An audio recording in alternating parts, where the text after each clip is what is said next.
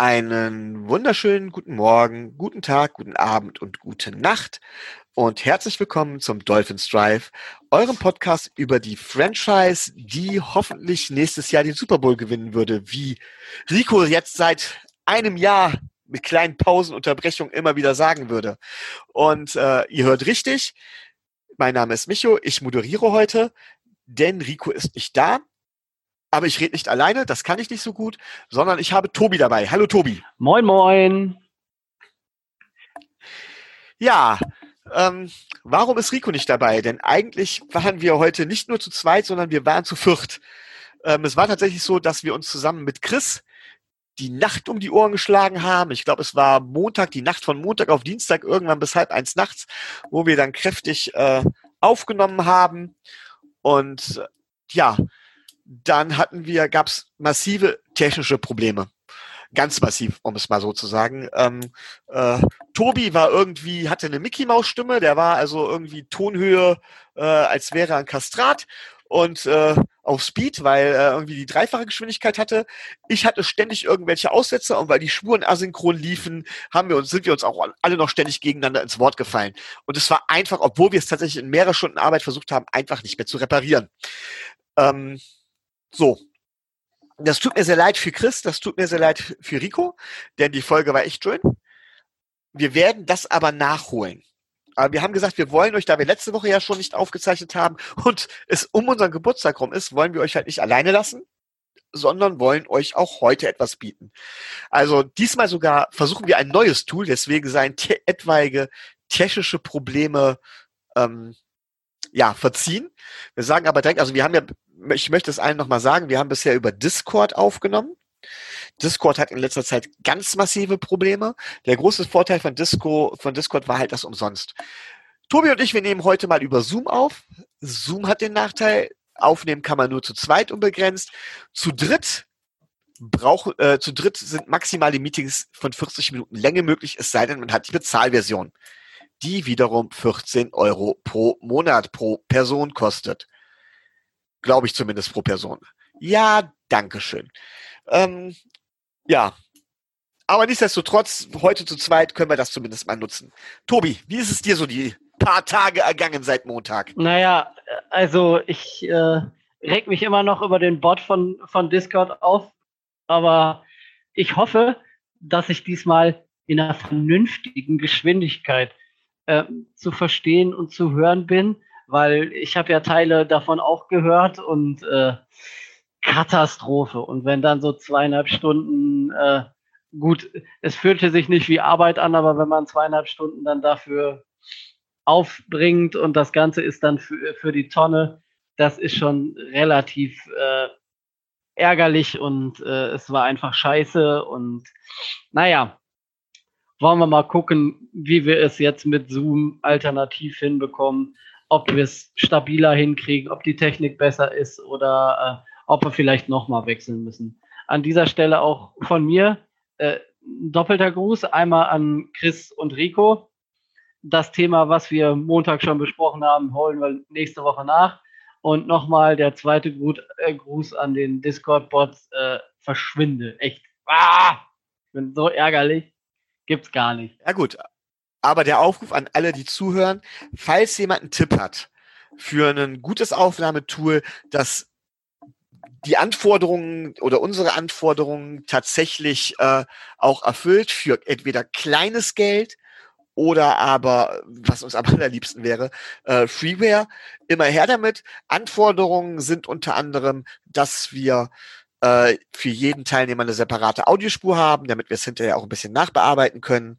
Ähm, ja, ich glaube, das ist die Hauptanforderung, ähm, dass man damit halt problemlos aufnehmen kann, dass die Tonqualität in Ordnung, zumindest in Ordnung ist. Ich weiß, ich weiß, dass unsere Tonqualität nicht immer die beste ist, aber das würden wir bei Freeware auch erwarten. Also das sind so die Anforderungen. Ähm, und wo man mit drei Mann auch oder mit vier Mann zum Teil auch länger aufnehmen kann. Also falls jemand einen Tipp hat, immer her damit. Ähm, wir suchen. So, aber so viel zum Thema ja, nicht ganz so viel zum Thema Dolphins Drive intern. Da wird es noch was geben. Aber zuerst müssen wir uns ja um andere Dinge kümmern, denn es gibt ein paar News.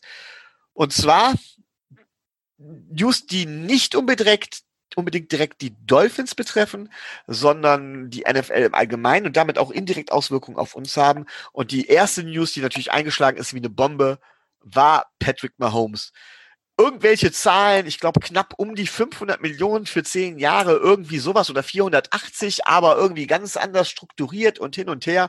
Aber da haben wir hier mit Tobi einen Spezialisten. Tobi, wie wär's, wenn du da mal ein bisschen was erklärst? Ja, also, ähm, was man vielleicht ähm, verstehen muss bei dem Patrick Mahomes-Vertrag ist, es geisterten ja Zahlen davon, dass es ein Zwölfjahresvertrag wäre oder, oder, oder.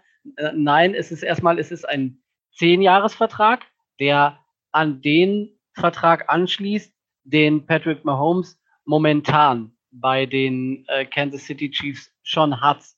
Das heißt, ähm, diese zehn Jahre bis letzten Endes äh, 2031 ein, äh, einschließlich hängen sich an den normalen, in Anführungszeichen, Vertrag dran, den er als, äh, als Rookie damals äh, unterschrieben hat. Ähm, um das Ganze mal auch zahlentechnisch, zahlentechnisch zu erklären, ähm, dieser Vertrag hat dann ein Volumen von äh, knapp 450 Millionen Dollar, ähm, der sich an verschiedene Boni und Incentives äh, dranhängt. Wenn man also sieht, dass ähm, von einigen die Rede ist von einem Zwölfjahresvertrag für 477 ähm, Millionen Dollar, dann heißt es letzten Endes einfach nur, dass äh, da die zwei Jahre, das 2020er Jahr mit knapp 5,3 Millionen Capit und das 2021er Jahr mit knapp äh, 24,8 Millionen Capit einfach äh, nur hinten dran gehängt ist. Kansas City hat sich also bis ähm, 2032 einschließlich erstmal die Dienste von Herrn Mahomes gesichert, wenn alles so läuft, wie sich Mahomes und äh, die Franchise das vorstellen. Patrick Mahomes wäre zu dem Zeitpunkt im Übrigen 35 Jahre alt. Also ist die Frage, ob er danach äh, nochmal einen neuen Vertrag unterschreiben wird. Auf jeden Fall haben sich beide Seiten da relativ stark committed. Gehen wir mal in die einzelnen Zahlen rein, um zu sehen, wer da jetzt Gewinner oder Verlierer dieses, äh, dieses Deals ist. Ähm, dieser Vertrag lässt sich äh, im Groben ähm, aufsplitten in äh, zweimal fünf Jahre die ersten fünf Jahre ist zum Beispiel die Base Salary, die äh, Patrick Mahomes bekommt, noch relativ gering. Da reden wir von ähm, minimal anderthalb Millionen Dollar 2022 äh, bis maximal äh, fünfeinhalb Millionen Dollar 2023. In den Jahren 24, 25 und 26 reden wir da jeweils von zweieinhalb Millionen Dollar. Der Signing-Bonus, den er dafür bekommt, ist auch relativ gering. Der beläuft sich nämlich nur auf 10 Millionen Dollar, den Mahomes aufgeteilt in den ersten äh, fünf Jahren des Vertrages äh, bekommt. Das heißt, ähm, 2 Millionen pro Jahr und dann hat sich das. Was immer gleich bleibt in den, in den darauffolgenden Jahren, in den zehn, ist der Roster-Bonus. Äh, Quatsch, ist der Workout-Bonus. Das heißt, das sind gewisse ähm, Trainingsziele, die er, äh, die er erreichen kann oder erreichen muss, um eben diesen Workout-Bonus zu bekommen. Der ist regelmäßig und ist über die zehn Jahre verteilt jeweils 550.000 Dollar hoch. Der große Unterschied, und da beginn, beginnt es nun auch für die Franchise an sich interessant zu werden, ist der Roster-Bonus. Das heißt, dass er Geld bekommt an einem gewissen äh, Tag im Kalender, wenn er dann da im Roster steht. Das ist jeweils, ich habe es mir nochmal angeguckt, Montag hätte ich es noch nicht genau gewusst, aber heute habe ich dann nochmal nachgesehen. Wenn er am dritten League, äh, am dritten Tag der Liga, also es gibt ja offiziell im Rahmenkalender immer ähm, einen Tag, der so als der erste Tag der neuen Saison bezeichnet wird. Und ähm, wenn er an dem dritten Tag dieser äh, der Liga noch im Roster der Kansas City Chiefs steht, dann äh, bekommt er äh, den großen Zahltag, der über diese zehn Jahre verteilt immer mal wieder ähm, ansteigt, aber schon reichlich ist. Um mal ein paar Beispiele zu nennen, 20, 2021 beim alten Vertrag bekommt er 21,7 Millionen Dollar, wenn er im Roster steht. Und äh, diese Summe wird äh, in den darauffolgenden Jahren nur 31 unterschritten, also im letzten Jahr. Da würde er lediglich 13,9 Millionen Dollar Roster-Bonus bekommen. In den Jahren dazwischen sind es aber immer so zwischen 27 und äh, knapp 38 bis 39 Millionen Dollar, die er bekommt, wenn er wenn er es ins Roster schafft. Ähm, die, das absolute Highlight ist 2027. Da würde er 50 Millionen Dollar bekommen, wenn er äh, wenn er es ins Roster schafft. Ähm, das Ganze hat dann natürlich auch Auswirkungen auf den Cap Hit und da wird es dann auch wieder für die Gegner interessant. Das heißt nämlich, wie sieht es mit der Salary Cap aus? Wie, was können sich die Chiefs erlauben? Und äh, wie sieht das jedes Jahr aus? Da muss man sagen, ähm, sieht es bis auf wenige Jahre eigentlich relativ human noch aus für, äh, für die Kansas City Chiefs. Also die 40 Millionen Dollar für einen Spieler fallen. Die sind ja bis jetzt noch nicht erreicht.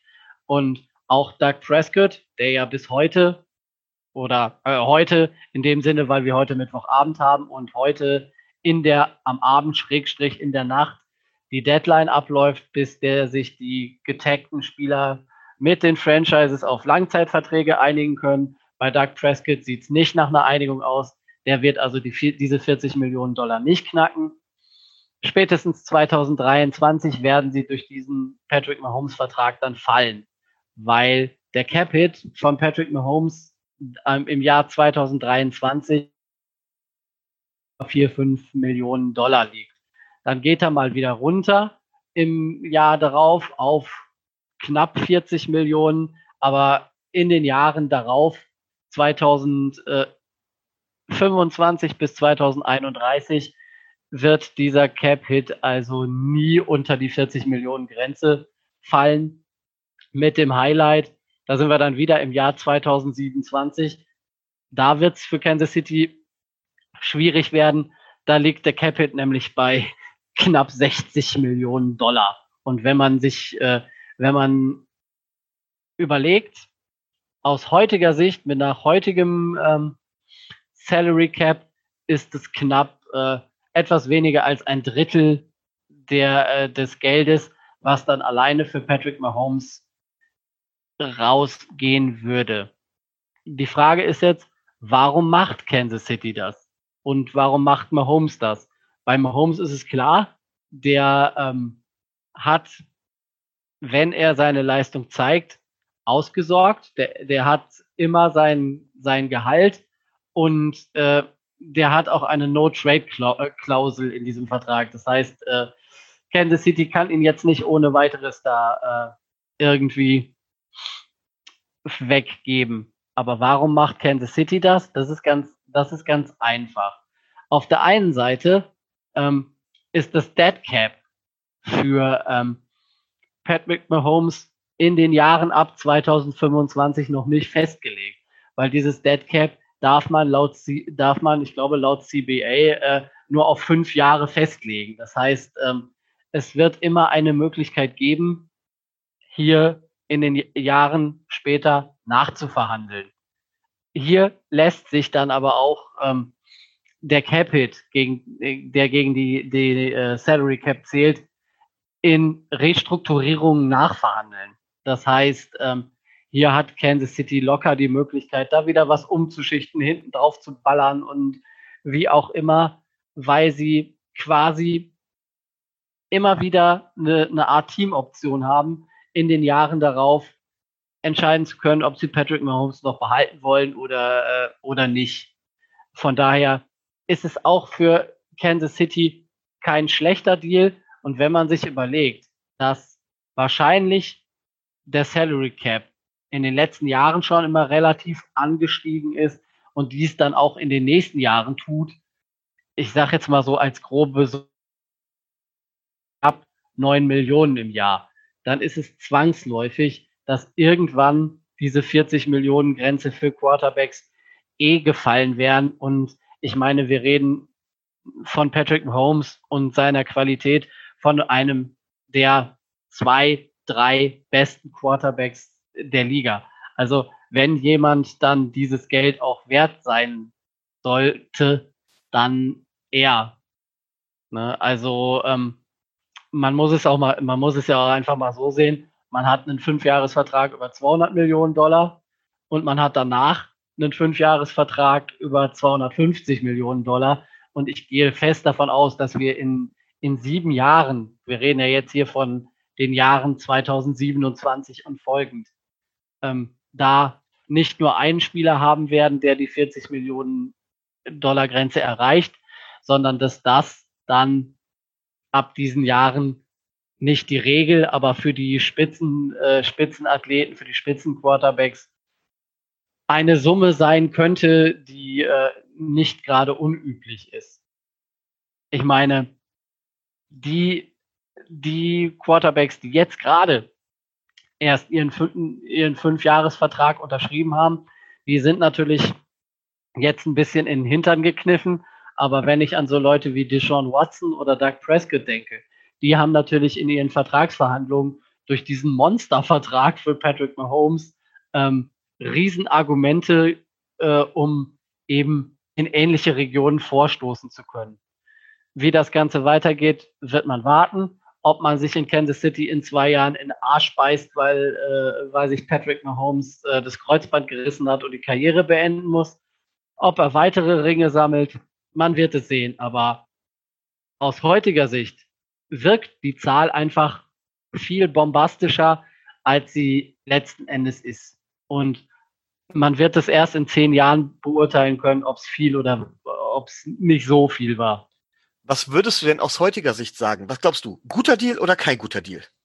Guter Deal, guter Deal für beide Seiten, sonst hätten sie es nicht abgeschlossen. Ich hätte es vielleicht, ich hätte es vielleicht äh, für Kansas City Cap angeschlossen und einen prozentualen Anteil äh, ausbezahlt. Das wäre vielleicht so mein, mein Vorgehen gewesen. Da war ja vorher groß die Rede von, ob das passieren würde. Jetzt ist es letzten Endes doch eine klassische Vertragsstruktur gewesen.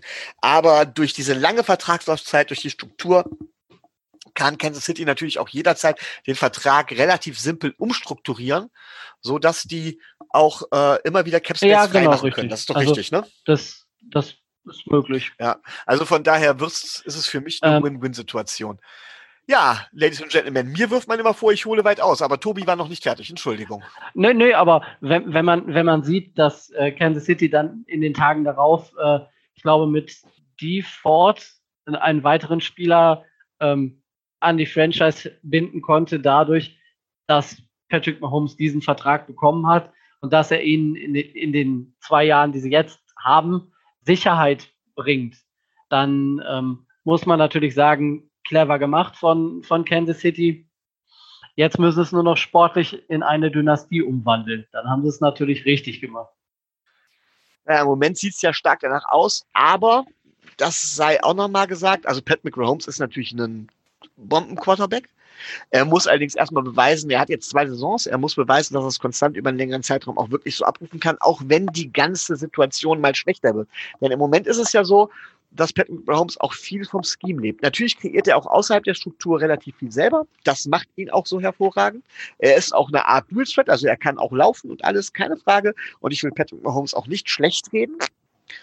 Aber man muss auch sagen, das Scheme, das Andrew Reid ihm dahin zaubert, mit äh, den absoluten Mismatch-Spielern wie Tyreek Hill ähm, ist natürlich für, für einen, äh, für einen Patrick Mahomes auch nochmal Gold wert. Ähm, er ist in die Entwicklung, er ist in so ein Scheme reingekommen, er hat diese Entwicklung vollzogen auf der Basis um ein hervorragendes funktionierendes Team und herum und daran ist er auch gewachsen. Und wenn ich das an der Stelle nochmal sagen darf, ich weiß, das hören viele und auch du, Tobi, wahrscheinlich nicht gerne, aber das fehlte zum Beispiel einem Josh Rosen.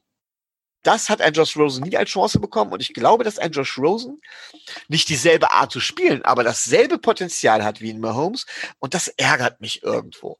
Aber von der Vertragsstruktur her brauchen wir uns keine Gedanken zu machen. Ähm, ich glaube, das wird oder das hätten wir äh, keinem unserer Quarterbacks, die wir bisher hatten, bezahlt. Und was glaubst du, dauert es lange, bis da wieder jemand drankommt? Hm. Ich habe es ähm, ich hab's am Montag schon mal gesagt, weil, weil, weil da, ich glaube, der, ich glaube Chris war es, ähm, der, auf, äh, der auf den Vorteil eingespielt hat, dass wir äh, fünf Jahre lang auf Tour noch den, den Daumen drauf haben. Wenn wir in fünf Jahren da stehen, Tour hat uns mindestens einen, Ring hingezaubert. Äh, wir sind in der Entwicklung so weit, dass wir sagen können, der Rebuild war super dann soll er meinetwegen auch so einen Vertrag bekommen, dann hätte er ihn verdient. Aber vorher muss ich mir um sowas keine Sorgen machen. Das finde ich bei Miami ist gut. Da sparen sie nämlich die nächsten Jahre, gerade auf dieser äh, Position, wenn alles gut läuft, reichlich. Ja, man sagt ja immer, ein Quarterback auf seinem Rookie-Vertrag ist der größte Cap-Vorteil, den eine Franchise überhaupt haben kann. Und eigentlich der größte Vorteil, den eine Franchise finanziell zumindest haben kann. Gut, aber apropos Finanzen, äh, Rico hatte am Montag bei der Aufnahme, die daneben ging, sich ein bisschen aufgeregt. Er hat gesagt, boah, immer hacken alle auf den Patriots rum. Ähm, die haben jetzt wieder was mit ihrem Capspace gemacht. Irgendwas war mit Antonio Brown und, und Hernandez. Aaron Hernandez ist das, glaube ich, der da auch noch mit bei war, da spukte irgendwas rum. Und Rico sagte halt, boah, Leute, lasst die Franchise in Ruhe. Wenn es legal ist, dann haben sie es einfach clever gemacht. Wenn es illegal ist, ja, dann muss da die NFL doch was dran tun. Aber warum regt ihr euch auf, was mit den Pets war? Ich regt mich immer auf, wenn die Pets irgendwas machen. Trotz allem habe ich nicht so wirklich verstanden, was sie gemacht haben. Aber Tobi, Graf Zahl, da bist du ja mein Experte für. Äh, die Patriots hatten. Ähm äh, ganz kurz, äh, soll ich mir zwischendurch einen Kaffee machen gehen oder? Äh also das ist jetzt nicht so, das dauert jetzt nicht so lange wie das, äh, wie die Geschichte okay. über Patrick Mahomes. Alles klar. Also es ist, es ist letzten Endes ein, eigentlich relativ einfach. Ähm, die, die Patriots ähm, haben zum Beispiel bei Antonio Brown 9 Millionen Dead Cap gehabt, ähm, wo dann nicht ganz klar war, ob sie ihm für das zweite, ob sie ihm diese komplette Summe oder ähm, ob sie da noch was einsparen. Also ähm, letzten Endes ähm, ging es da um den, äh, um den äh, 9 Millionen Signing-Bonus, den er bekommen hat von den äh, Patriots. Ähm, davon wird er jetzt, weil sie ihn rechtzeitig entlassen haben, das hat sich wohl jetzt end endgültig geklärt, nicht mehr die 9 Millionen bekommen, sondern nur 5 Millionen. Und die anderen 4 Millionen gehen halt zurück zu den, äh, gehen halt zurück zu den New England Patriots, die sie dann im äh, in diesem Jahr neu verwenden können. Die zweite Personalie, die ist, ähm, liegt noch weiter zurück. Die beschäftigt sich nämlich mit äh, dem Tight End Aaron Hernandez der ähm, New England Patriots. Bei dem einen oder anderen wird, werden jetzt die Glocken klingeln. Äh, ja, 2012. Mörder, Mörder. Ja, ja, genau, der ist es. 2012 einen äh, Siebenjahresvertrag unterschrieben, 2013 äh, entlassen und äh, 2017, ich glaube sogar in, in der Haft, die er antreten musste, weil er wegen Mordes verurteilt wurde, ähm, sagen wir es wertneutral zu Tode gekommen.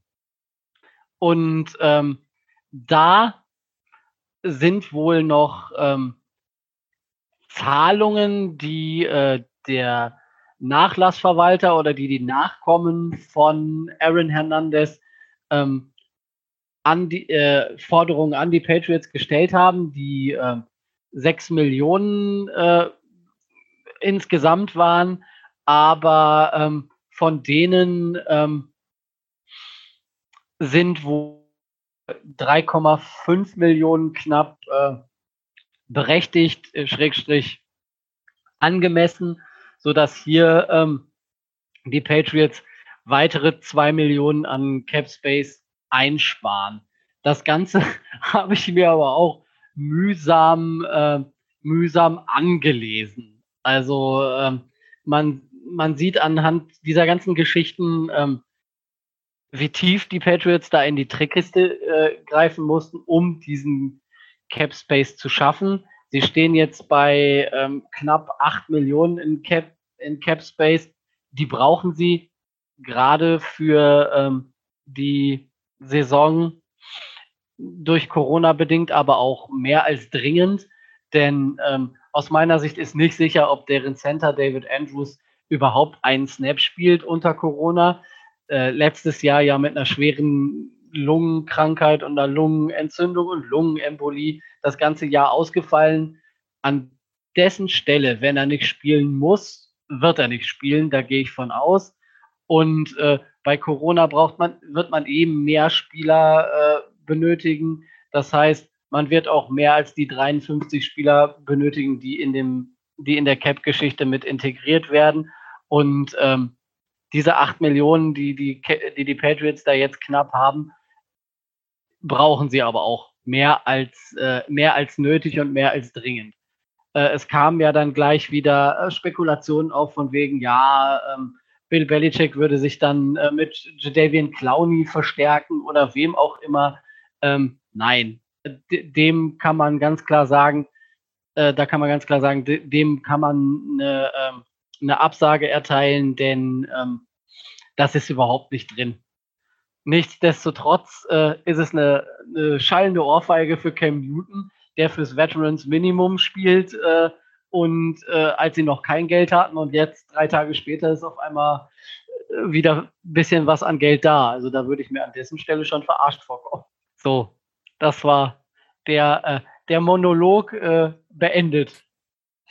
Es ist, es ist aber letztendlich legal, was, äh, ja, was die Patriots ja, ja, da gemacht haben. Natürlich, natürlich ist es legal. Äh, und ähm, dass die, dass gerade die Rückforderungen an Antonio Brown äh, berechtigt sind, zeigt ja die Vergangenheit. Der Vogel hat ja nur wirklich alles gemacht, um äh, Franchises in der NFL davon zu überzeugen, dass er einen an der Waffel hat. Ja, also die Patriots brauchen den Cap Space ja wegen dem Center, ne? Äh, also ich, äh, wie gesagt, ich gehe schwer davon aus, dass, äh, dass David Andrews, wenn das mit der Corona-Krise so bleibt, nicht spielen wird in diesem Jahr. Das wäre Wahnsinn. Ne? Also ich kenne jetzt seinen, seinen Gesundheitszustand noch nicht, aber in Deutschland würde der zur Hochrisikogruppe zählen und der dürfte sicherlich alles machen, nur kein Sport. Ja, es ist halt eben die Frage. Es geht ja nicht um Sport, glaube ich, oder äh, wenn er nicht spielt, wenn er keinen Sport machen darf, ist er eh Sportinvalide.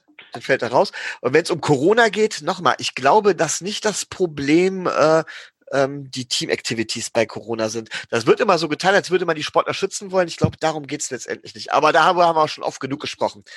Ähm, ich kann zu den Captricks der Patriots natürlich nicht viel sagen, außer, ja, da haben sie tatsächlich, da haben sie auch einen Meister irgendwie am Werk, der es immer wieder schafft, da noch irgendwas rauszuholen. Chapeau. Ähm, so blöd ich das auch finde, muss man sagen, Chapeau. Also, wo die die Kohle noch herholen, ist einfach nur Respekt. Äh, aber sagen, sagen wir es mal so. Also, ähm, wir, wir Dolphins könnten das zum Beispiel bei Xavier Howard auch. Also, ich meine, die Vorwürfe an ihn sind zwar jetzt inzwischen fallen gelassen worden, aber auch der hat im Vertrag, so wie die meisten Profis, Klauseln stehen, dass man gewisse Gelder äh, zurückbehalten kann. Und ähm, ich glaube, ich meine gelesen zu haben, dass bis auf knapp ein oder zwei Millionen, äh, die wir ihm zahlen müssten, wir auch von äh, Xavier Howard, wenn es eng werden könnte, gewisse Gelder zurückverlangen könnten. Also, in dem Zusammenhang fällt mir etwas ein, was wir am Montag eben nicht hatten in der Aufnahme. Und zwar in dem Zusammenhang mit Xavier Howard ähm, hatte ich auch vor einiger Zeit mal die These aufgeworfen, dass in letzter Zeit verdammt viele falsche Anschuldigungen gegen Footballer erhoben werden. Und das hatte ich in dem Zusammenhang ge gesagt, mit Quinton Dunbar und die Andre Baker waren das, glaube ich, die angeblich bei einem Raubüberfall dabei gewesen sein sollen was da sich dann in der Luft zerrissen wurde, weil die halt jede Menge Zeugen hatten. Tobi, hast du mitbekommen, was passiert ist? Ähm, ich meine gelesen zu haben, dass ich glaube zum Beispiel bei die Andrew Baker, der gewisse Leute äh, bestochen haben soll, um dann für sich aussagen zu können. Genau, die haben die Zeugen bezahlt. Irgendwie haben die wohl das Konzept von Diebstahl nicht ganz verstanden. Die Idioten, Entschuldigung, aber anders kann man das ja nicht sagen. Ja, ja. Die haben ein paar Uhren im Wert von ein paar hundert Dollar geklaut, mit bewaffneter Raubüberfall zu zweit. Und Äh, boah. Und das, ich glaube, die Andrew Baker ist ein First-Round-Pick gewesen. Also sorry, wie dumm kann man sein? Ähm, ja, die sind auf jeden und Fall. Bezahlt, und, und, und dann bezahlt er die Zeugen dafür, dass sie ihm ein Alibi geben und alles hin und her. Ja, ähm, ich glaube, das wird uns noch eine Weile beschäftigen. Und die Baker ist, glaube ich, bei den, bei den Giants, ne? Ja, genau, richtig. Und ähm, ja, Dankeschön. Also die werden sich auch freuen. Ja, ich denke nicht, dass er für dieses Jahr für die Giants spielen wird. Also das kann ich mir nicht vorstellen.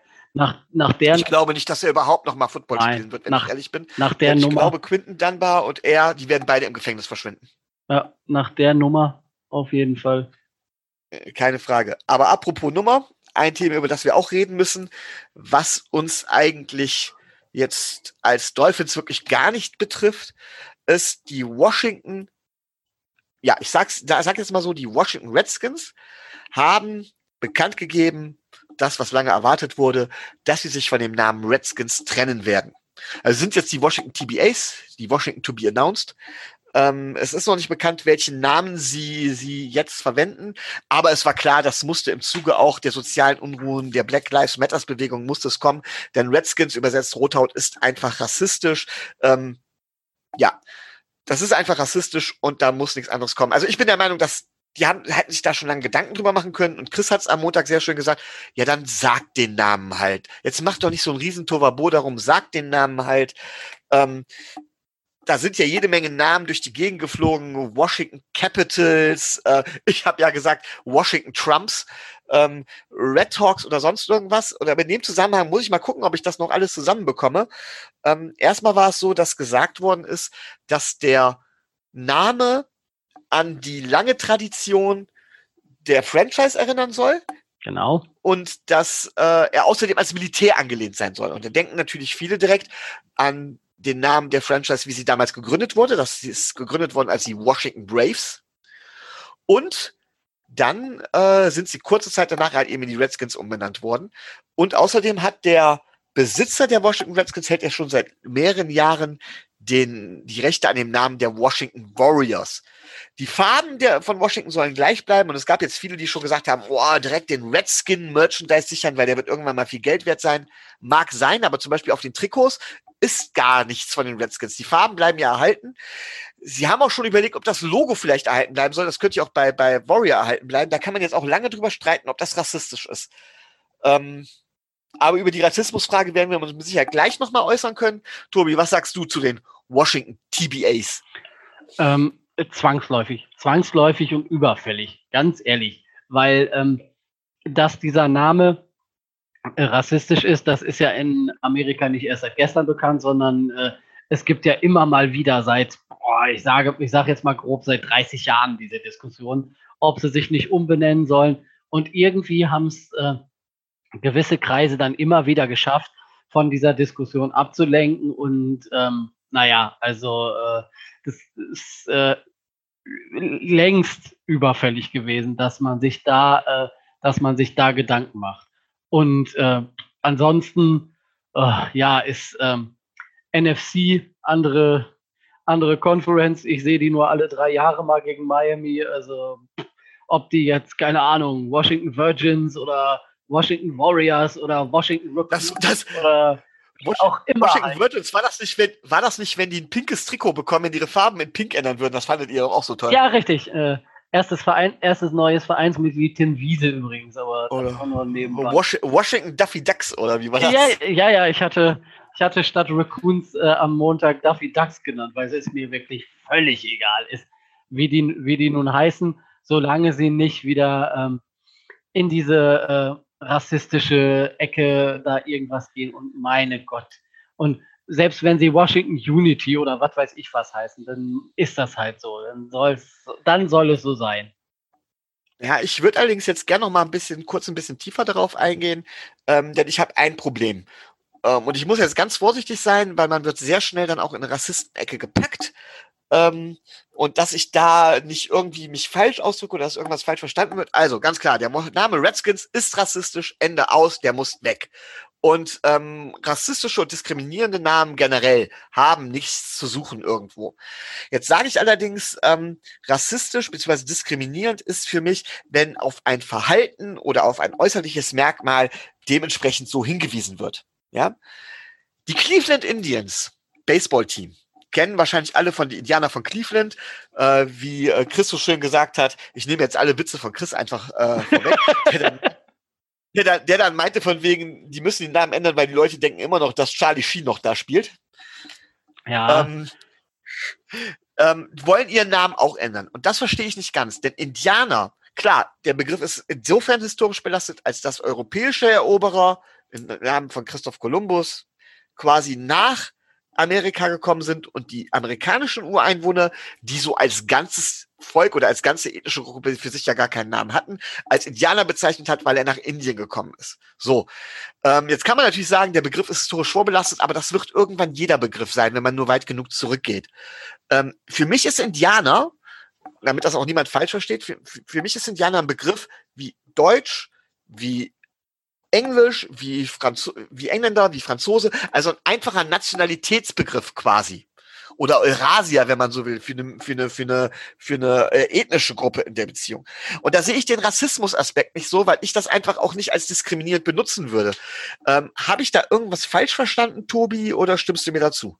Nee, da, also da, da stimme ich dir, ähm, stimme ich dir auf jeden Fall zu. Ich sehe das, äh, ich sehe das ähnlich dass sie über, es überprüfen müssen, ob es vielleicht, äh, ob es vielleicht was äh, andere Möglichkeiten gibt. Das kann ich nachvollziehen. Das ist okay. Aber ähm, naja, sie, sie müssen ihn aus meiner Sicht nicht ändern. Schon allein, weil sonst äh, Wild Thing Warn und äh, äh, wie sie alle heißen, äh, aus den grandiosen äh, 80er Jahre Filmen dann äh, ihren Namen verlieren würden. Wo, wobei, wobei man Folgendes sagen muss, die äh, Filme heißen ja nur in Deutschland die Indianer von Cleveland. In den USA, beziehungsweise im Originaltitel heißt es ja Major League. Ja, aber immer, immer noch grandios aber da habe ich dann ein Mittelding genau dazwischen. Es gibt ja noch ein Team in der NFL, das so ein bisschen äh, nach den Ureinwohnern benannt ist. Und da kann ich die Rassismusdebatte vielleicht sogar ein bisschen verstehen. Und zwar geht es um den amtierenden Super Bowl-Champion, um die Kansas City Chiefs, die Kansas City Häuptlinge, wo sich auch tatsächlich amerikanische Ureinwohner auch schon über den Schlachtruf der Fans beschwert haben und auch schon mal gefordert haben, dass auch die Kansas City Chiefs ihren Namen ändern sollen. Hast du was davon gehört, Tobi, und was hältst du davon?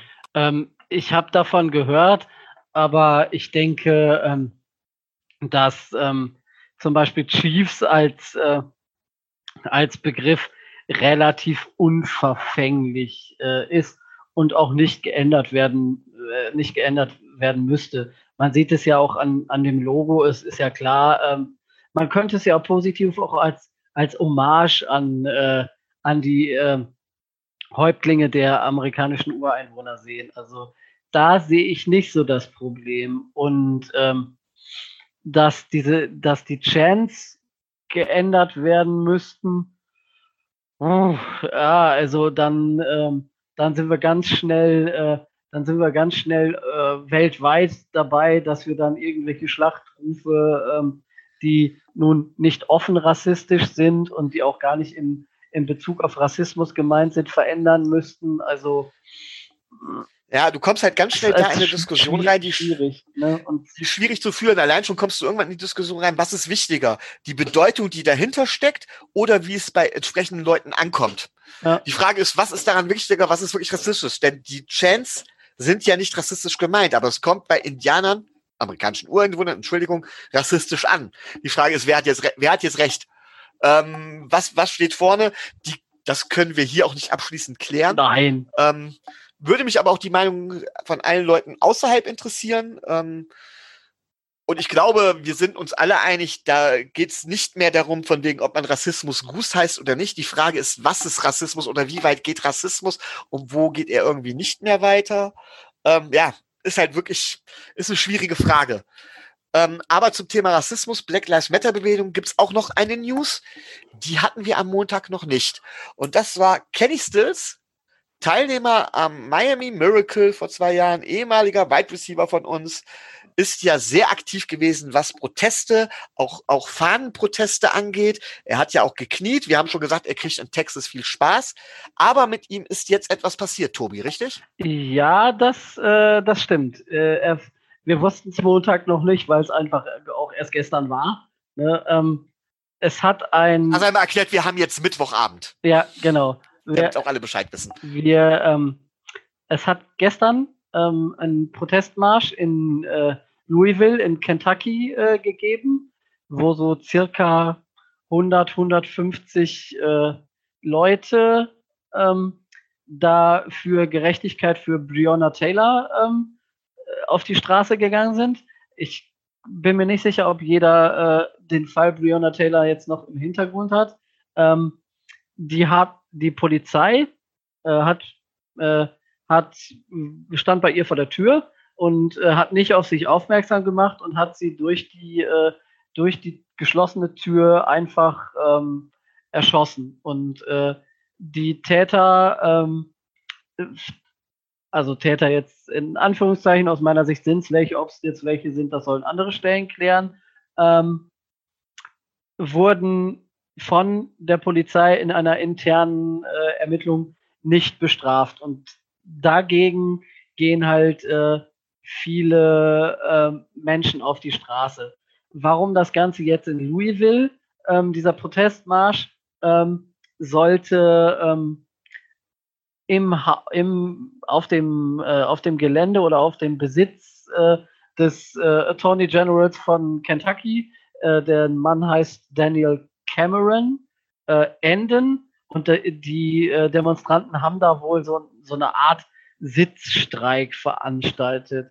Ähm, der Daniel Cameron ähm, hat wohl die Polizei gerufen, dass die Demonstranten von seinem Grundstück entfernt werden sollen. Die Polizei hat ähm, als erste die äh, Demonstranten aufgefordert zu gehen und ähm, als sie das nicht getan haben, als sie ihren Sitzstreik weitergemacht haben, ähm, dann sind um die 100, also die Presse schwankt da so zwischen 87 und 103 äh, Leuten ähm, in Polizeiarrest gekommen unter anderem auch eben ähm, Kenny Stills, der an diesen äh, Protesten teilgenommen hat.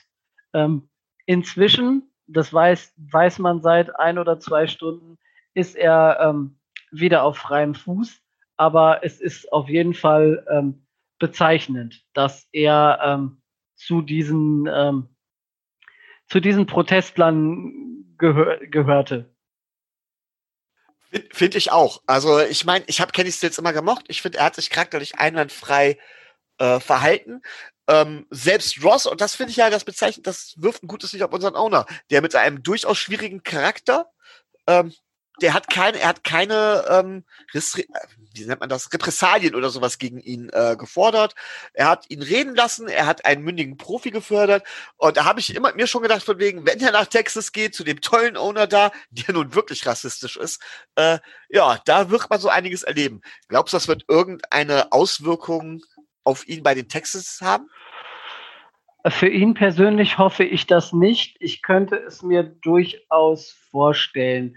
Man muss aber dazu sagen, dass er nicht der einzige, ähm, nicht der einzige Prominente war, der da festgenommen wurde, sondern äh, unter anderem ähm, auch ein, eine, eine bekannte Schauspielerin und der Präsident vom NACCP äh, Chapter in Louisville. Also so, da sind schon nicht Hinz und Kunz hingegangen, irgendwelche äh, Protestler, die, was weiß ich, äh, da nur auf Krawall aus war, sondern das ganze Ding war in erster Linie äh, friedlich angelegt und es wurde auch friedlich durchgeführt. Und ähm, naja, ob man jetzt dann die Leute alle verhaften muss, nur weil sie eine Sitzblockade machen, ist äh, eine andere Frage. Aber ähm, naja, er ist inzwischen wieder frei und wird sich dann da wahrscheinlich mit einer Geldstrafe oder so verantworten müssen, nehme ich an, dass ihn dann da belangen werden. Ob das Ganze jetzt ähm, dem Owner der Texans ausreicht, um äh, Kenny Stills zu entlassen, glaube ich nicht. Dafür sind die Texans schlicht und ergreifend sportlich zu sehr auf Kenny Stills angewiesen. Gut. Ähm, ja, soweit zu den News. Die hatten wir am Montag auch schon, bis auf die Geschichte mit Kenny Stills. Ähm, und wir werden jetzt nicht das Thema besprechen, das wir am Montag gehabt haben. Wir haben gesagt, wir machen nur eine kurze Folge, wie immer. Ja. Wir werden uns also um ein kurzes Thema kümmern, das in letzter Zeit in den sozialen Medien aufgetaucht ist.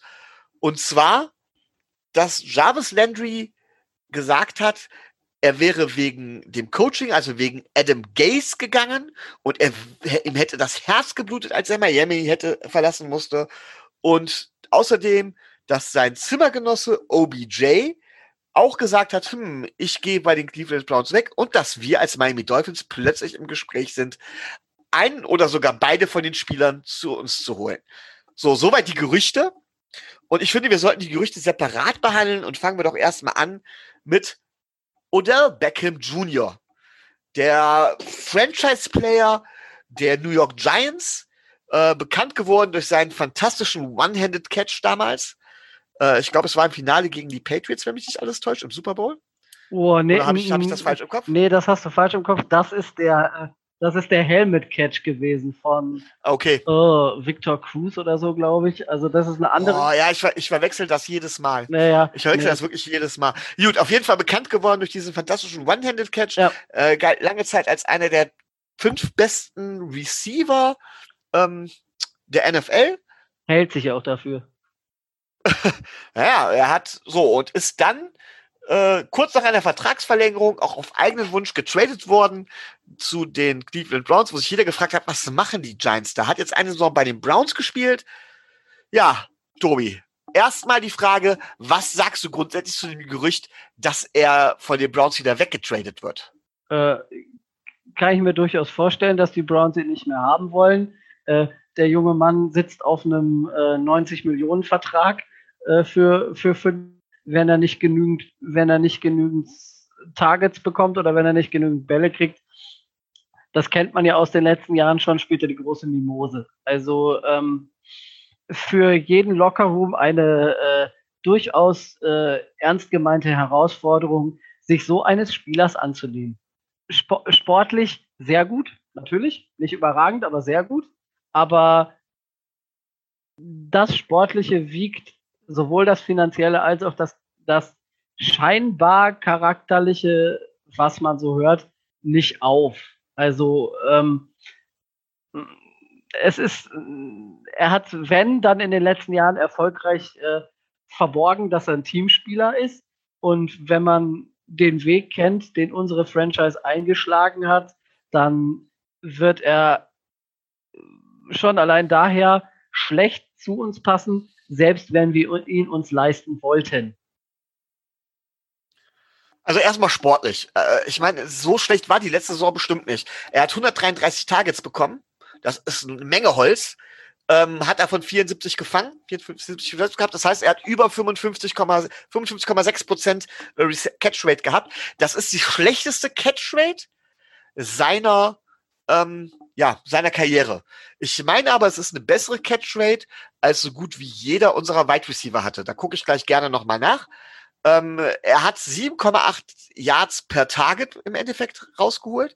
Was nicht so wirklich toll ist, ist die Touchdowns, die er bekommen hat, denn er hat, er hat 1035 Yards, also wieder eine 1000 Yard Saison. Er hat jedes Mal eine 1000 Yard Saison, seit er in der NFL ist, bis auf das eine Jahr, wo er lange verletzt war, ja, wo er tatsächlich nur vier Spiele gespielt hat.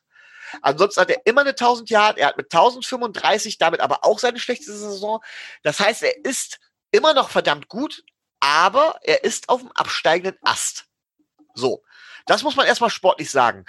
Ähm, aber die Browns, die gerade auf dem Weg nach oben sind, werden doch nicht noch eine weitere Lücke aufmachen, indem sie einen immerhin 1000 Yard Receiver, der sich äh, gegen der diese 1000 Yards gegen Jarvis Landry, gegen Nick Chubb, nee, nee, doch Nick Chubb heißt der Running Back, meine ich, der Browns. Da sieht man mal wieder, ich bin perfekt vorbereitet. Und ähm, wie heißt der Tight End von denen, der auch so Joku, meine ich, ne? Ja, David Njoku. David Njoku. Und, so, und da hat er immer noch eine 1000-Yard-Saison geschafft, obwohl es sehr viele Targets gab mit einem Quarterback, der auch gerade erst in seinem zweiten Jahr ist. Glaubst du wirklich, dass sich rein sportlich gesehen, rein sportlich gesehen, erstmal die Browns von oder Beckham trennen, um zu sagen, so, jetzt machen wir hier eine neue Lücke auf, wir können dich gerade nicht gebrauchen?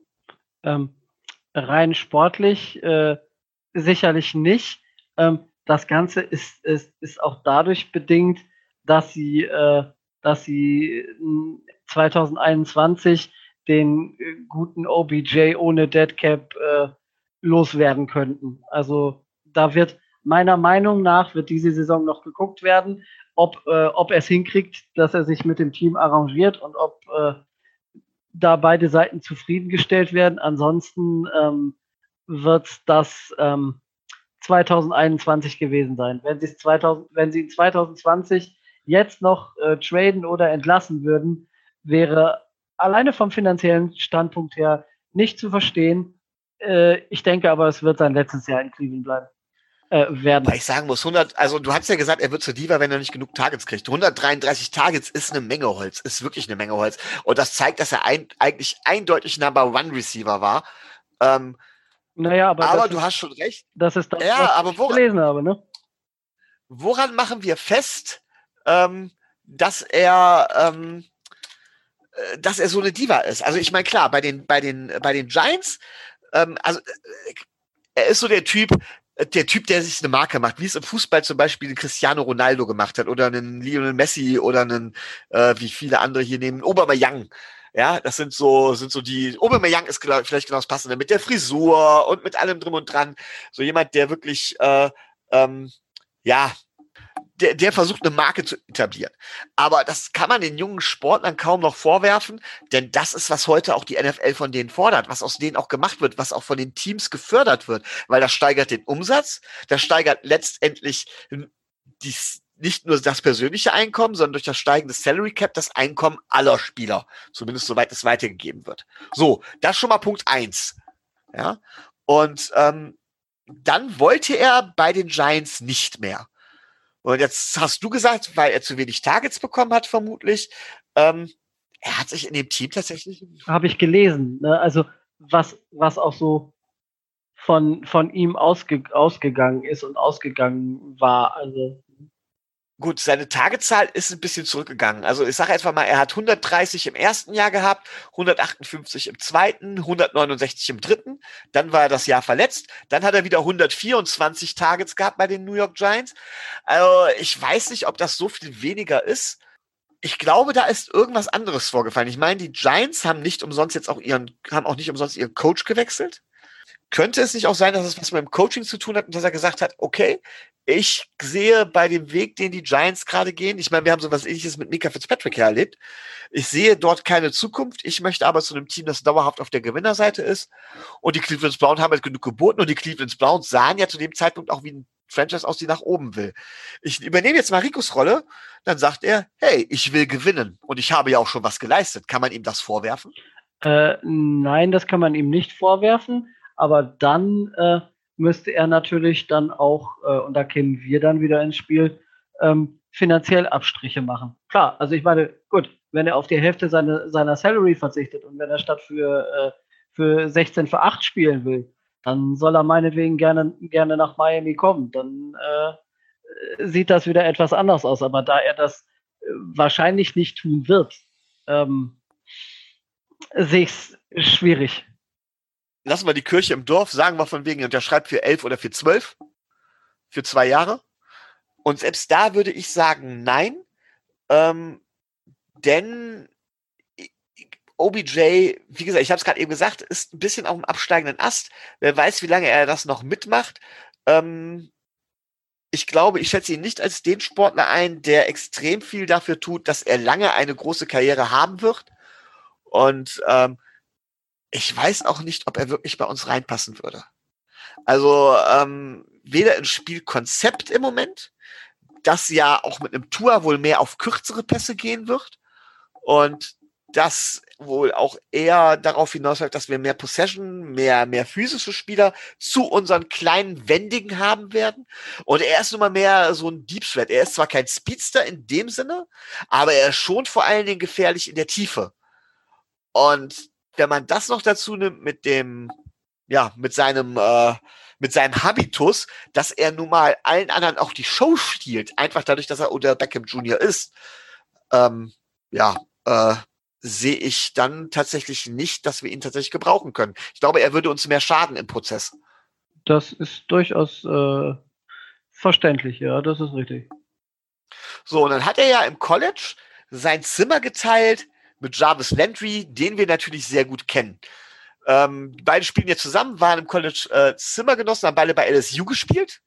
Ne? LSU dürfte bekannt sein, wer da gerade jetzt von kommt, äh, welcher Spieler.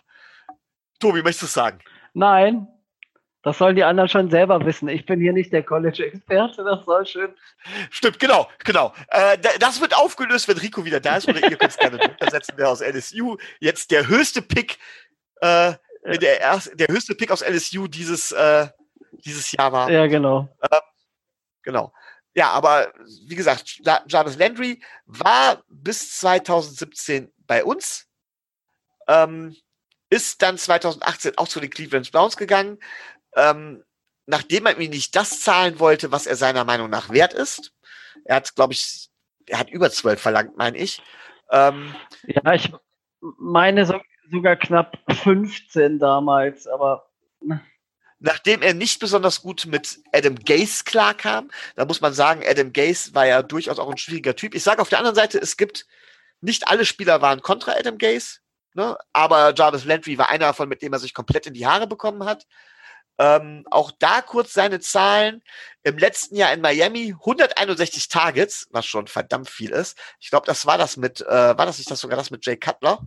Mm, da bin ich mir jetzt nicht sicher. Ja, ja, ja, ja, ja, genau. 161 Targets, 112 Receptions, also eine phänomenale, er hat sowieso eine, bei uns eine phänomenale Fangquote gehabt von immer um die 70 Prozent, 75 Prozent, 66, 71, 69,6, weil es das letzte Jahr.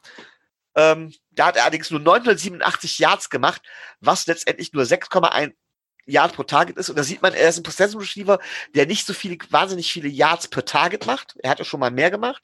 Und wenn man das jetzt vergleicht mit den, mit dem letzten Jahr in Cleveland, ist seine Targetzahl runtergegangen auf 138. Seine Receptions 83. Also er hat jetzt eine Catch Rate von 60 Prozent gehabt. Also seine Catch Rate ist im Vergleich zu uns, zu unserer damaligen Zeit um 10 Prozent gesunken. Ähm, macht im Endeffekt 8,5 Yards per Target. Das war, ist phänomenal nach oben gegangen wiederum. Ähm, er hat sechs Touchdowns erzielt und damit hat er natürlich ähm, mehr Touchdowns als sein ehemaliger Zimmergenosse Odell Beckham Jr. 1174 Yards. Er war fünfmal im Pro Bowl. Ähm, das ist auch eine Leistung. Odell Beckham Jr. war zum Beispiel nur dreimal im Pro Bowl. Er hat aber auch nur ein Playoff-Game gespielt. Das war damals mit uns. Ja. So, und wie kommt es jetzt, dass es jetzt plötzlich heißt, ja, er kommt zu uns. Ich weiß gar nicht, wie lange geht sein Vertrag in Cleveland noch? Weißt du das, äh, weißt du das, Tobi? Äh, bis einschließlich 2022. Also noch drei Jahre. Das heißt, man müsste für ihn doch ordentlich was hinlegen. Äh, also fangen wir es mal anders an. Ähm, anders als bei OBJ. Rein von der Sympathie her und rein vom Sportlichen her wäre ich sofort dabei, Jarvis Landry wieder nach Miami zu holen. Äh, sofort. Allerdings bin ich als äh, Spotrack lesender Mensch und äh, zahlenaffiner äh, Versteher äh, gucke ich mir die Zahlen an und denke, nein, das ist auf gar keinen Fall realistisch. Also der Mann verdient dieses Jahr ähm, im Grundgehalt von 13 Millionen, hat einen Cap-Hit von 14,5. Ähm, Cleveland müsste 17,5 Dead Cap schlucken, wenn sie ihn entlassen würden. Ähm, dieses Jahr absolut. Nächstes Jahr ähm, ist das Dead Cap zwar nur noch bei drei Millionen, das heißt, für Cleveland wäre es dann interessant, ihn zu entlassen. Aber sind wir doch mal ganz ehrlich, wollen wir einem Wide Receiver in, äh, in Miami ähm, 15 Millionen Dollar äh, bezahlen? Ich meine, jeder kennt äh, zwar unser, äh, kennt unser Wide Receiver Core und jeder weiß, äh, wer da äh, so alles spielt und äh, dass, ähm, dass sie da nicht gerade äh, wenig verdienen, aber im mittelpreisigen Sektor. So ein Typ wie Albert Wilson verzichtet freiwillig auf äh, viel, viel, viel, viel Geld, dass er äh, für Miami äh, für Miami spielen kann. Und, äh, aber müssen wir da nicht irgendwann, äh, selbst wenn wir jetzt Wide Receiver rausholen, ich, müssen wir nicht irgendwann sagen, okay, jetzt, jetzt müssen wir zahlen? Ähm, wenn du es bei einem Quarterback machst, sagt man die zweitwichtigste Position, also klar, ich bin O-Liner der Beziehung und sag, also O-Line-Fan, ich bin kein O-Liner gewesen, da fehlt mir dann doch etwas Gewicht zu. Ähm, aber ich bin ja der Meinung, es steht und fällt mit der O-Line, aber tatsächlich ist eigentlich, was die Offense angeht, ein Receiver nach dem Quarterback eigentlich mit die zweitwichtigste oder die zweitbestverdienste Position. Aus gutem Grund. Ja. Und da müssen wir doch irgendwann hingehen und so auch dafür dementsprechend bezahlen. Gut, dass du das ansprichst. Tun wir ab nächstem Jahr. Wir bezahlen unser Nummer, äh, unserem äh, Nummer 1 Wide Receiver ähm, ähm, knapp 11 Millionen im Jahr. So, und jetzt kann ich ja, jetzt kann ich ja schon mal einhaken. Jetzt ist Rico nämlich nicht da und kann mich nicht unterbrechen und abwürgen. Mal ganz ehrlich. Ja, Parker hat letzte Saison sein Durchbruchjahr gehabt. Er hat eine gute Saison gespielt. Aber genau dasselbe, was ich bei Patrick Mahomes gesagt habe, sage ich auch bei Devante Parker. Devante Parker hat ein gutes Jahr gespielt. Wenn er zwei gute Jahre spielt, okay, ist das schon was anderes. Aber seien wir auch ganz ehrlich, die vier Jahre davor hat Devante Parker mehr als nur unterdurchschnittlich performt. Das wird ja quasi das Ausreißerjahr nach oben sein. So.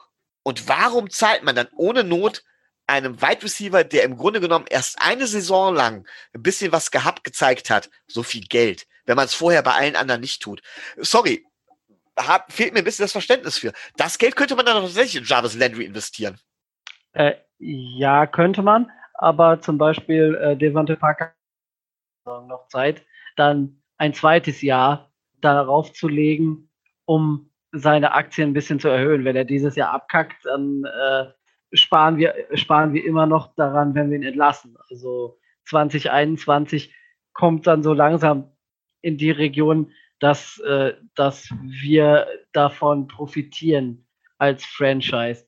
Das Problem, was ich sehe, ist, wenn man davon ausgeht, dass Devante Parker unser Nummer 1 Receiver bleibt, dann hast du natürlich keine Finan oder kaum finanzielle Möglichkeiten mehr, um dir einen zweiten Wide right Receiver äh, zu holen, der in den Regionen verdient, wie Jarvis Landry verdienen sollte, wenn wir ihn traden. Die Browns schaffen, die Browns schaffen das aber mit Jarvis Landry und OBJ. Ja, die Browns haben aber auch nicht die Cornerbacks und äh, bezahlen die Cornerbacks, wie wir sie bezahlen. Sie haben jetzt aber Miles Garrett ganz schön viel Kohle in den Hals geschoben. Naja, klar, das ist einer, ne? Also, das ist durchaus, das ist durchaus richtig. Also, sie gehen den anderen Weg, sie gehen über die Front. Ja, ja, ge genau, richtig. Ne? Also, sie setzen ihre Prioritäten in der finanziellen Geschichte halt anders, als wir das tun. Und wir würden, äh, wir würden erhebliche Probleme bekommen, wenn wir äh, Jarvis Landry zu dem Gehalt oder zu dem Preis äh, verpflichten würden, den er in, äh, den er in äh, Cleveland bekommt. Denn derzeit ist er äh, bei den Browns noch Topverdiener. Da jetzt mal eine, eine ähm, da kommt man ja direkt in eine ganz andere Frage, ganz andere Situation rein. Also nochmal, Jarvis Landry sportlich, sehr guter Possession Slot Receiver.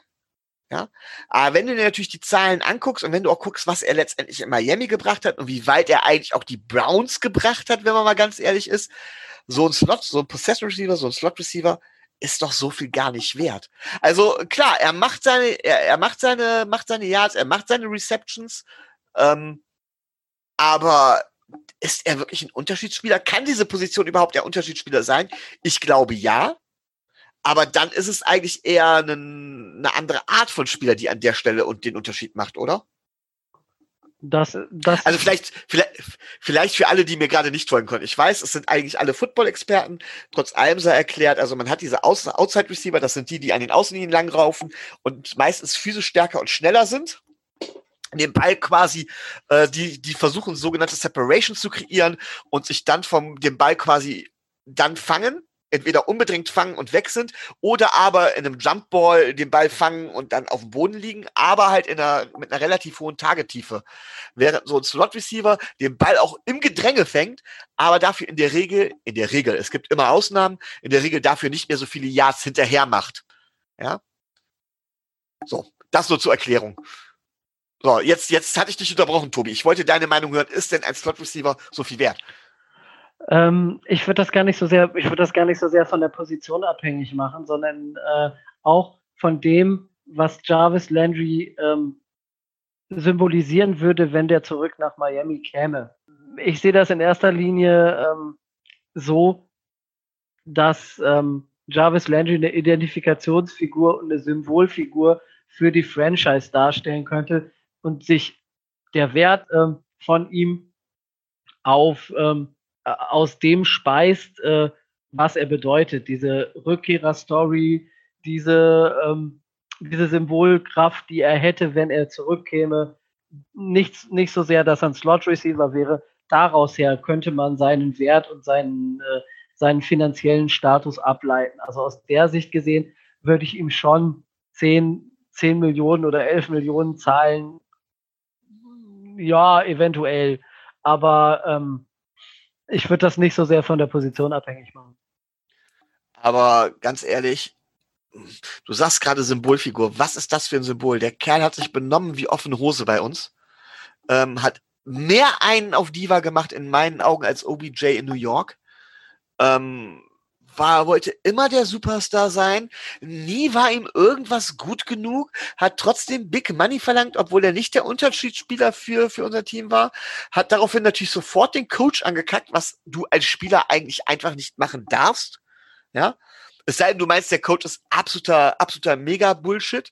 Ähm, aber selbst das äußerst du nicht öffentlich, weil du damit das komplette Team runterreißt und hat sich quasi auch hier von uns weggeekelt, und so einen zurückzuholen, das wäre doch die komplett falsche Botschaft. Und so wie Brian Flores jetzt bekannt ist, beziehungsweise sowas über Blind, was ihr über Brian Flores gerne sagt, ich bin der immer noch nicht so ganz überzeugt von, dass er äh, sowas nicht dulden würde. Der würde doch sofort mit Jarvis Landry aneinanderrasseln. Das wäre doch schon vorprogrammiert, dass das einen mega Stress gäbe, oder? Ähm, wir gehen ja jetzt immer davon aus, wenn Jarvis Landry zurückkommt, hat Brian Flores da auch äh, vorher ordentlich was äh, zu gesagt und hat entweder den Finger hat entweder den Finger gehoben und da sein Okay gegeben. Ne? Also guck dir die Wahrnehmung über Jarvis Landry in der Öffentlichkeit und in den, in den amerikanischen Foren äh, der Dolphins-Fans an. Diese negativen Sachen spielen da überhaupt keine Rolle. Der hätte einfach eine äh, ne, ne positive, ne positive Strahlkraft für,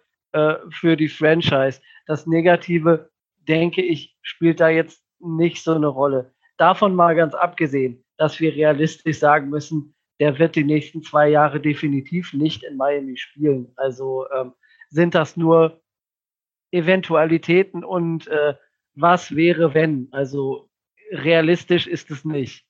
Sage ich auch ganz, ganz klar. Wenn nicht auf einmal Jarvis Landry sagt, äh, ich spiele fürs Veterans Minimum, ekel mich bei den äh, bei den Browns raus, äh, nur damit ich unbedingt in Miami spiele. Der Rest ist alles nur Show. Ähm, ich sage dazu noch was ganz anderes. Meiner Meinung nach kann man das Ganze mit einem einzigen Kommentar überschreiben. Hier in Deutschland würde man sagen Sommerloch, Off-Season Blues, wie auch immer. Das ist eine reine Gerüchteküche und ich glaube, da ist nichts dran. Und der Gedanken, dass OBJ oder Jarvis Landry am besten noch in sportlicher Höchstform zu uns nach Miami kommen, Klammer auf, wollen, Klammer zu, äh, halte ich für mega unwahrscheinlich. Also er gibt Donald Trump zu, dass er einen Fehler gemacht hat. Ähm, sorry, aber nee, sehe ich überhaupt nicht. Gar nicht. Ja. Gut, ähm, dann hätte ich aber noch eine Frage zum Abschluss. Ähm, die haben wir nicht geklärt und deswegen fang, die haben wir vorher nicht abgesprochen, deswegen fange ich an, weil wenn wir schon über Wide Receiver reden, habe ich mal überlegt, wer sind denn meine Top 5 Wide Receiver. Jetzt gar nicht mal untereinander gerankt, also nicht wirklich sagen, wer ist mein Nummer 1 Wide Receiver, wer ist mein, sondern wer sind meine Top 5 Wide Receiver? Denn dazu gehören für mich weder Jarvis Landry, noch Devante Parker, noch OBJ. Also bei mir ich habe mal geguckt von wegen, was sind die Wide Receiver und dann weiß, sind auch unterschiedlichste Art. Das heißt, ich kann auch nicht sagen von wegen, dass ich auf was ganz Bestimmtes stehe. Da haben wir einmal die Andrew Hopkins, den ja. ich ganz toll finde. Julio Jones natürlich. Ja. Ähm, der, der am ehesten noch mit Devante Parker vielleicht äh, zu vergleichen ist. Michael Thomas als Slot Receiver ist auch, auch wenn er sich mit Devante Parker über Twitter so einen kleinen Beef geleistet hat, ja, ist Gott. für mich einer der Top 5 Receiver. Dann einer, der gerne unterschätzt wird. Das ist für mich Mike Evans ja. von den Tampa Bay Buccaneers, der jetzt als Target für äh, Tom Brady dienen darf. Ich glaube, so einen guten Wide Receiver hat Tom Brady äh, seit Randy Moss nicht mehr gehabt muss man auch mal ganz klar sagen. Also absoluter super, super, super, super Spieler. Viele würden, würden jetzt hingehen und würden jetzt wahrscheinlich sagen, von wegen, ah, wie sieht's denn aus mit, ähm, äh, wie heißt er nochmal? Ähm, äh, Tyreek Hill zum Beispiel. Wo ich ganz klar sage, nee, der lebt nur von seinem Speed und nur von seinem ähm, und vom Scheme. Den halte ich für stark überschätzt. Es gibt aber noch einen Spieler, den ich total unterschätzt finde. Und das ist tatsächlich Keenan Allen von den LA Chargers, der für mich auch in die Top 5 reingehört. Okay. So, wenn wir einen von denen bekommen würden, sage ich schon top, aber ich bin der Meinung, wenn man mal guckt, was die verdienen, wenn man guckt, wie lange es gedauert hat und was letztendlich passiert ist. Ich glaube, jeder von den Spielern, die ich gerade eben genannt habe, mit Ausnahme von der Andrew Hopkins, der jetzt getradet wurde, ist von seinem Team gedraftet worden, dort teuer bezahlt und verpflichtet worden. Und das ist meiner Meinung nach genau der Weg, den wir gehen müssen. Wen ich noch erwähnen möchte, das ist so eine Art ähm, äh, Honorable Mention, das hat nämlich ähm, äh, Roman Motzkus, ich weiß nämlich nicht, ob Roman Motzkus das in der Folge gesagt hat oder noch danach, Larry Fitzgerald, den hat Roman Motzkus wohl mal kennengelernt und hat gesagt, das muss auch menschlich so ein feiner Kerl sein und einfach dafür, dass der schon so lange in so einer Franchise spielt, ziehe ich davor den Hut. So, Tobi, deine Meinung. Du siehst es wahrscheinlich, habe ich jetzt schon gehört, allein schon spätestens bei Keenan Allen siehst du es anders. Also ich hätte jetzt in die Top 5 nicht Keenan Allen gepackt, ähm, also klar, über ähm, Julio Jones, Mike Adams äh, müssen wir nicht großartig äh, diskutieren und müssen wir auch nicht reden. Die Andrew Hopkins äh, sowieso nicht.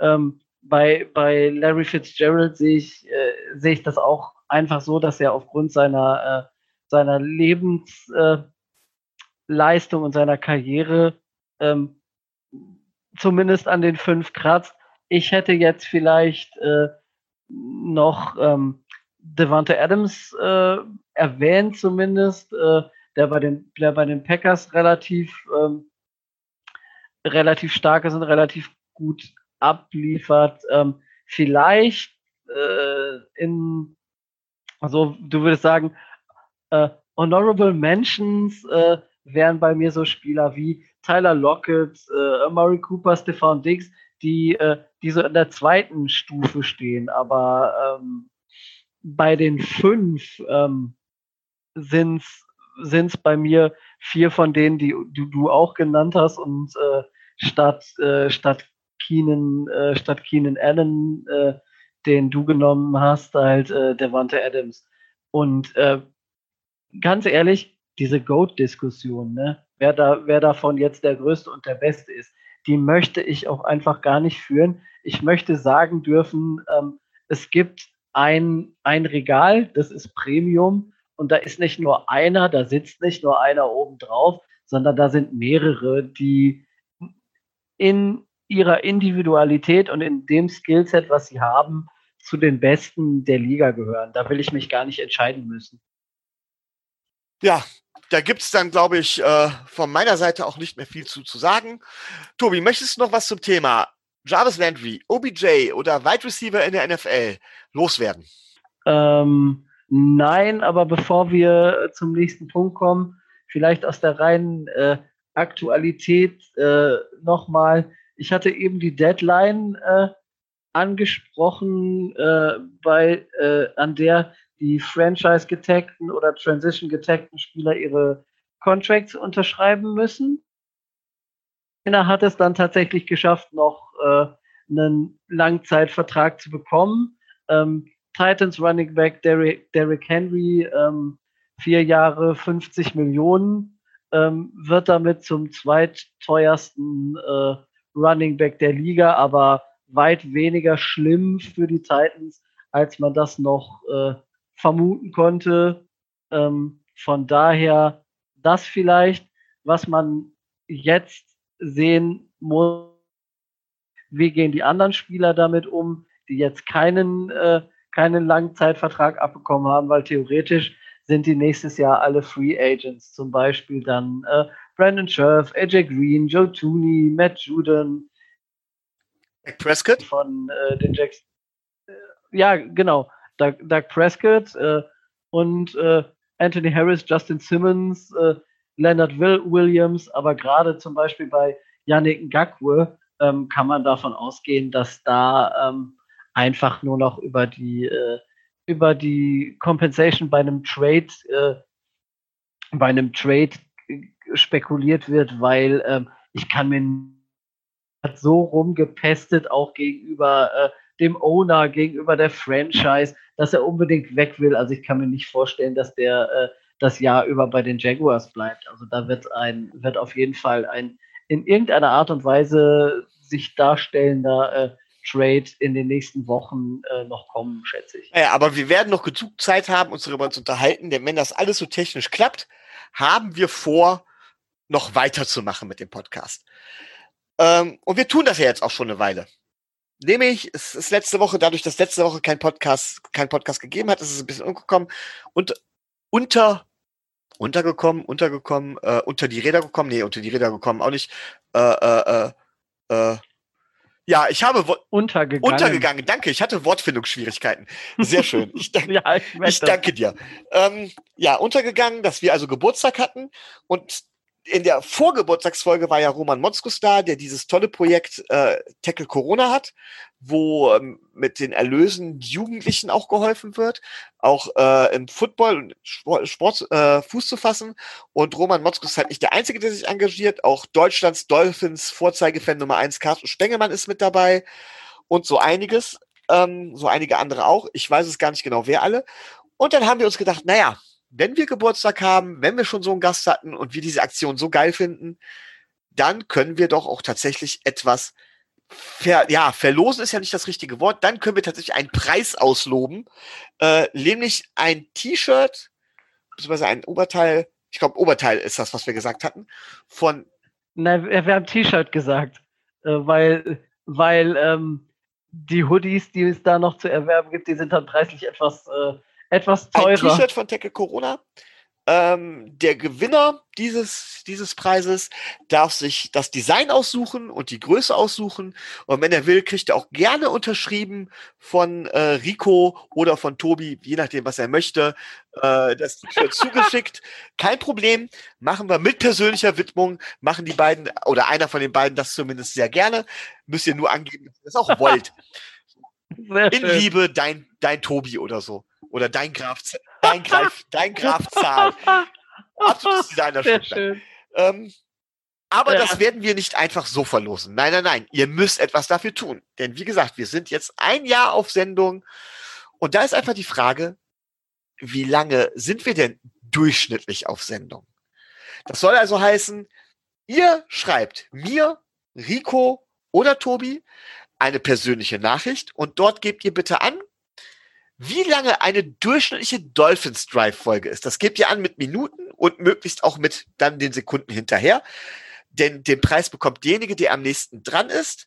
Und bei mehreren, die gleich nahe dran sind, entscheidet das los. Der Rechtsweg ist natürlich wie immer ausgeschlossen. Es ist auch keine Werbung oder sowas. Ich glaube, das muss man ja immer dazu sagen. Ich bin ja nicht ganz so firm wie Rico. Ja, ja, genau, richtig. Rico sagte auch, das hat, das hat mit äh, mit Facebook nichts zu tun, das hat mit keinem was zu tun. Das machen wir einfach nur privat, weil wir Spaß genau. haben. Genau. Und so ist es auch. Ähm, also das verlosen wir. Ihr müsst diese Nachricht schicken. So, und dann, welche Folgen zählen dafür? Alle, alle Folgen, die auf Spotify erschienen sind, inklusive aller Sonderfolgen, also zum Beispiel auch diese College-Folgen und sowas, die Nico und ich mal gemacht haben. Alle Folgen, die auf YouTube erschienen sind, alle Folgen, die bis heute erschienen sind, inklusive dieser Folge hier, ja, ähm, die ist, sind tatsächlich, äh, das kommt alles mit rein. Aber wenn eine Folge auf Spotify und auf YouTube erschienen ist, zählt sie nur einmal. Und falls sie aus welchem Grund auch immer zeitlich divergieren sollten, zählt dann Spotify. So, damit das ganz klar ist. Also nochmal, alle Folgen, die auf Spotify und YouTube erschienen sind, aber jede Folge nur ein, einmal, sind die, sind die Folgen zeitlich divergieren die, also gehen die auseinander? Ich glaube, weil es kann schon mal sein, dass schon mal eine YouTube-Folge eine Sekunde länger ist oder zwei Sekunden länger ist als eine Spotify-Folge. Ja, das ist richtig. Dann das zählt die äh, Spotify. unterscheidet sich Das ist richtig, Tobi, da zählt Spotify, richtig? Ja, genau, richtig. Also so habe ich das zumindest bei, de, bei, bei, bei den Stunden, bei der stundenlangen Arbeit der Berechnung der Lösung so gehandhabt. Ja, aber die Lösung sagst du jetzt bitte nicht. Die hätten wir gern, die hätten wir gerne als PN, als persönliche Nachricht. Und je nachdem, wann wir das nächste Mal aufnehmen, also wenn wir zum Beispiel nächsten Montag das nächste Mal aufnehmen, werden wir das mit Sicherheit noch nicht verkünden. Aber wenn wir später aufnehmen, kann es gut sein, dass wir äh, in der nächsten Folge schon den Gewinner verkünden. Ja.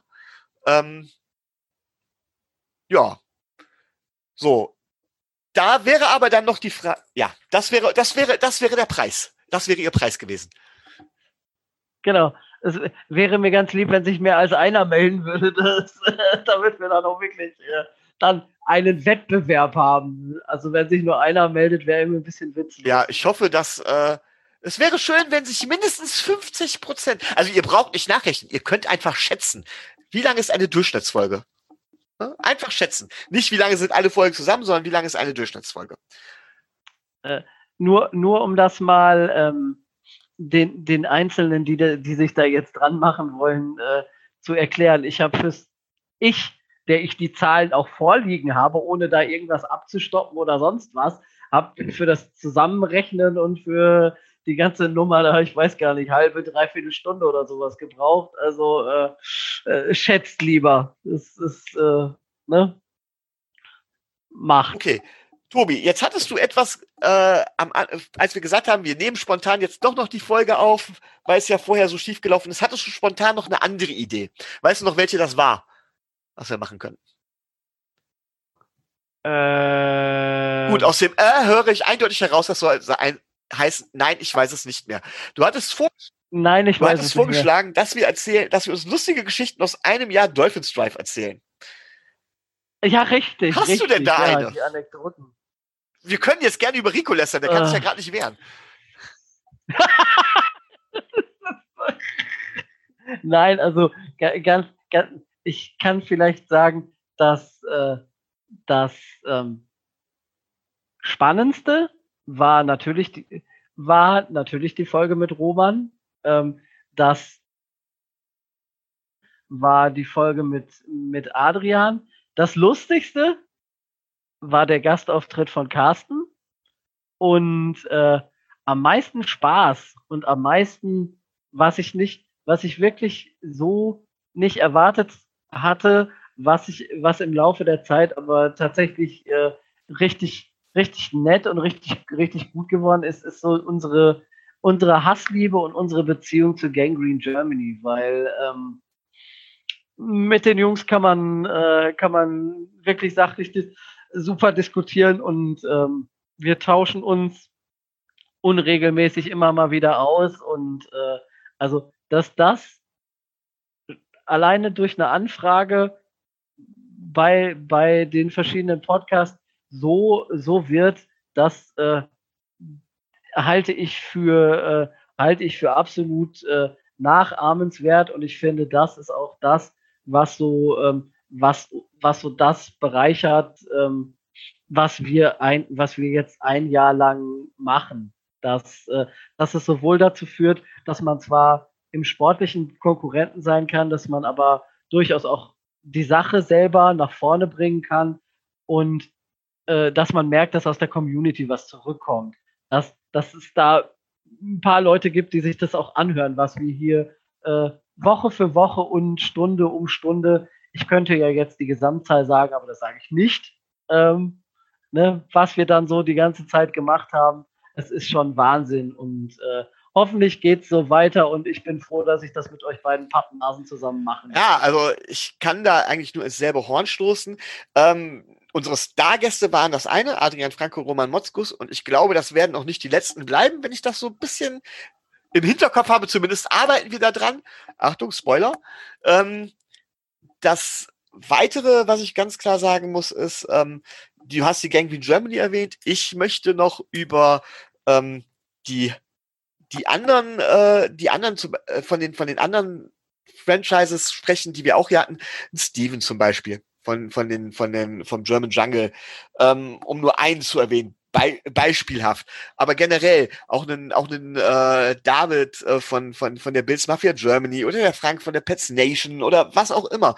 All die ganzen Leute, die zu uns in den Podcast gekommen sind, die sich mit uns unterhalten haben, ähm, das hat super viel Spaß gemacht. Da hat man gemerkt, dass es tatsächlich bei uns noch so ein bisschen ist, äh, dass Football Family ist. Nicht immer.